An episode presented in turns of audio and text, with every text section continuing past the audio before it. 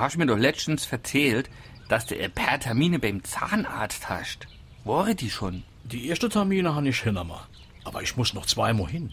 Yes, das heißt ja richtig Großbaustelle bei dir. Ich will nicht in Detail gehen. Ich weiß ja, du bist da empfindlich, Erich. So ist es, Sepp. Und du hast gar keine Angst vom Zahnarzt. Haut nämlich. Aber als Kind schon. Da war ein Besuch beim Zahnarzt wie ein Horrorfilm. An mein erster Termin kann ich mich noch saugut erinnern.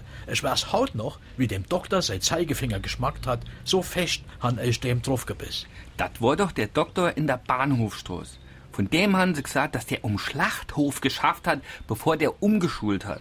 Das ging einiges erklären. Aber damals hat man nicht die Wahl wie Haut. Da musst man holle, was da war. Zum Glück ist es Haut nimmer so. Ich bin seit Jahren bei meinem Zahnarzt und han, ach, nimmer so viel Angst vor einer Behandlung.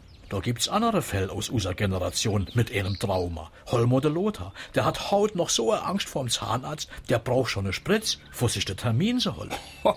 Ja, den müssen sie am Telefon schon stütze. Aber da geht er ja auch nicht regelmäßig zur Vorsorge. Ich war letztens Zeuge. Ich habe im Wartezimmer geguckt, da ist der Lothar in die Praxis gekommen. Das Märe an der Rezeption hat ne gefragt, waren Sie schon mal bei uns? Und der Lothar hat gesagt, ja, aber da warst du noch nicht auf der Welt.